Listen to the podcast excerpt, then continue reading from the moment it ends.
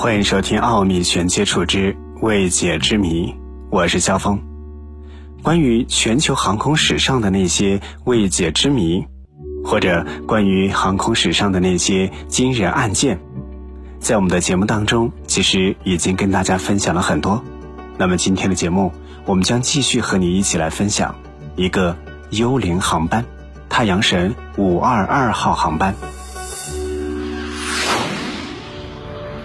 时间拉回到二零零五年八月十四号上午十点五十分，希腊军队的总参谋长帕纳约利斯·奇诺弗利斯神色凝重。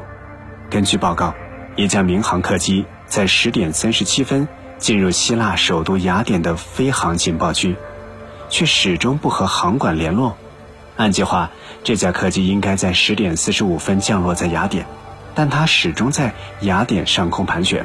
没有任何应答，难道飞机上出了什么状况吗？甚至飞机是不是被恐怖分子劫持了呢？这个时候，距离2001年的美国911事件才过去了四年的时间。如果这架航班在恐怖分子的劫持之下直接撞向拥有300万人口的雅典，后果将不堪设想。十点五十五分，吉诺弗利斯参谋长下令战斗机起飞，进行空中监视。两架隶属于希腊空军第幺幺幺战斗分队的 F 十六战斗机随即奉命升空。十一点十八分，两架 F 十六战机逼近了正在雅典上空盘旋的那架民航客机，在多次通过无线电呼叫没有应答之后，一架 F 十六战机近距离地靠近了客机。透过舷窗，F 十六的飞行员看到了令人费解的一幕。在客机的驾驶舱内，副机长似乎在低头昏睡，而机长的位置空无一人；而在客舱，所有的乘客都戴着氧气面罩，靠在椅背上酣睡，似乎都进入了甜蜜的梦乡。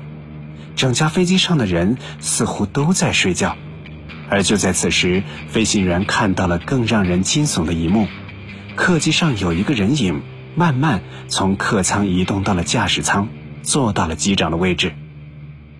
飞行员试图用手势和他沟通，但对方毫无反应。客机继续平稳的飞行。飞行员随即向地面塔台汇报了他看到的离奇景象。这似乎是一架幽灵航班。我们再把时间倒退两个小时，也就是二零零五年八月十四号上午九点，地点是在塞浦路斯。纳拉卡国际机场，隶属于太阳神航空公司的五二二号航班已经开始登机。太阳神航空公司是成立于一九九八年的塞浦路斯第一家私人航空公司，也是一家廉价航空公司，一共拥有三架波音七三七客机。直飞五二二号航班的这架客机就是三架当中的一架，机型是波音七三七三百。于一九九七年十二月首航，是使用不到八年的一架新飞机。按照既定路线，五二二号航班将从塞浦路斯起飞，短暂经停雅典，最后飞往捷克的首都布拉格。时值夏季，正是度假的高峰期，所以五二二号航班上的一百一十五名乘客当中的大多数都是去度假或是刚度假回来的游客。这架航班上共有六名机组人员，其中有四名是乘务员。值得一提的是，在这四名乘务员当中，有一名叫做安垂亚·波若德莫的男空乘，本来并不直飞这架航班，是专门调班过来的。他的女友是本次航班的女空乘。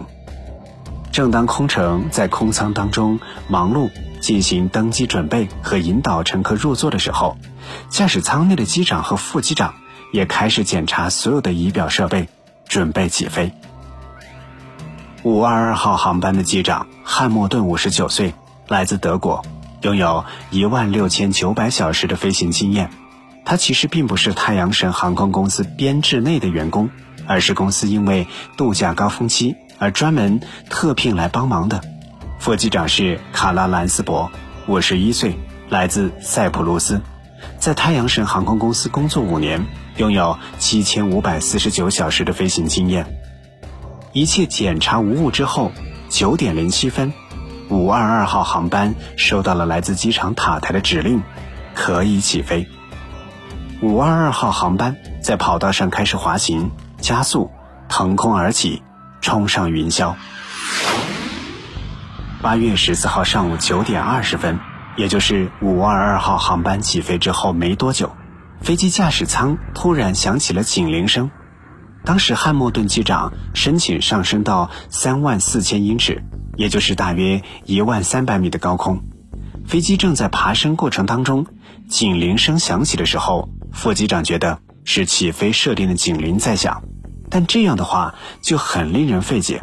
这个警铃通常是只会在飞机在地面时响起，提醒飞行员飞机还不能够起飞。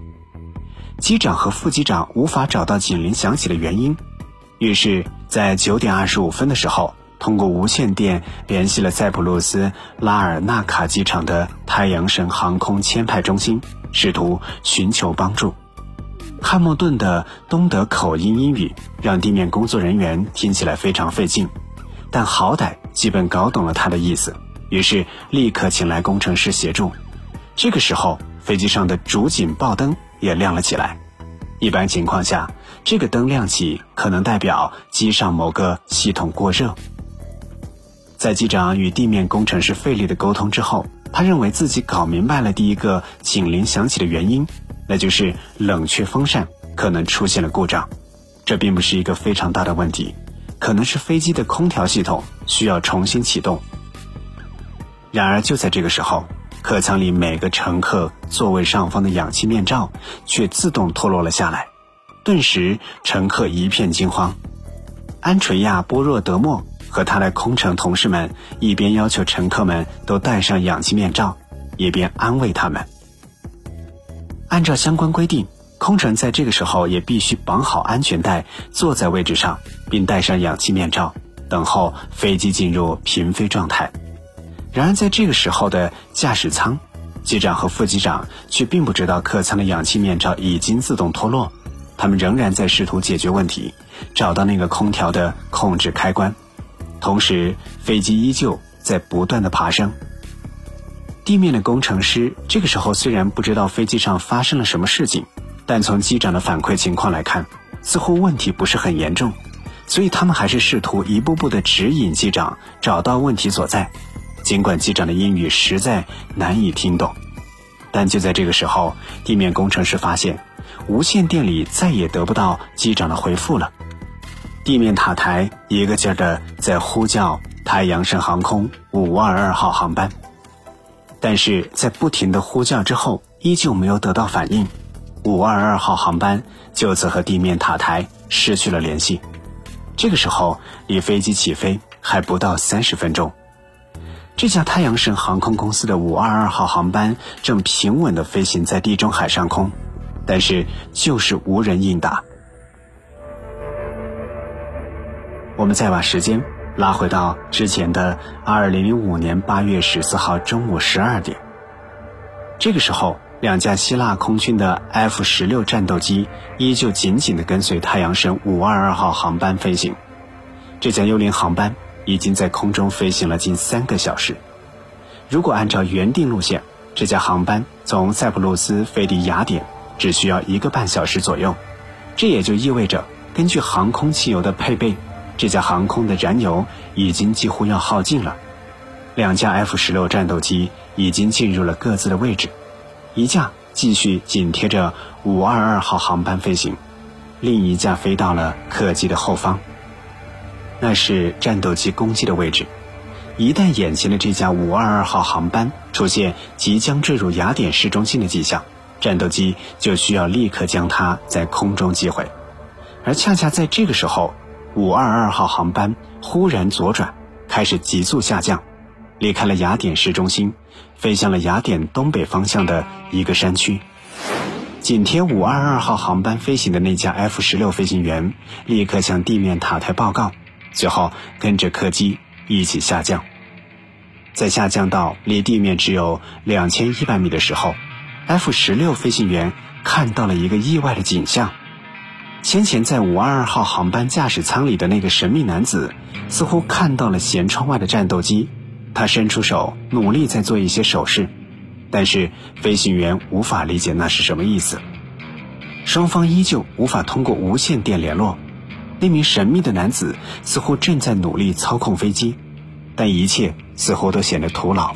那架庞大的波音737耗尽了最后一滴燃油，如同一只大鸟一般，颤颤巍巍地拍向了大地。随着一声巨响，F-16 战斗机飞行员用低沉的声音呼叫：“呼叫雅典飞行管制中心，太阳神522号航班已经坠毁。”载有一百一十五名乘客和六名机组人员的太阳神五二二号航班，最终坠毁在了雅典东北部的山区当中。三十五辆消防车、八架灭火飞机和三架直升机立刻赶往事故现场，但救援人员悲伤地发现，全员遇难，无人幸存。而之后对乘客的尸检报告出台之后，更是让这次空难。蒙上了一层神秘的面纱，所有的乘客并非死于吸入有毒物质或者爆炸，而是死于撞击。换句话说，在飞机坠毁之前的那一刹那，他们其实都还活着。那么，这究竟是怎么回事呢？奥秘全接触之未解之谜，关于民航史上骇人听闻的幽灵航班——太阳神五二二号航班。今天的节目就暂时和你分享到这里，下期节目将会为您揭晓，到底五二二号航班是如何成为幽灵航班的呢？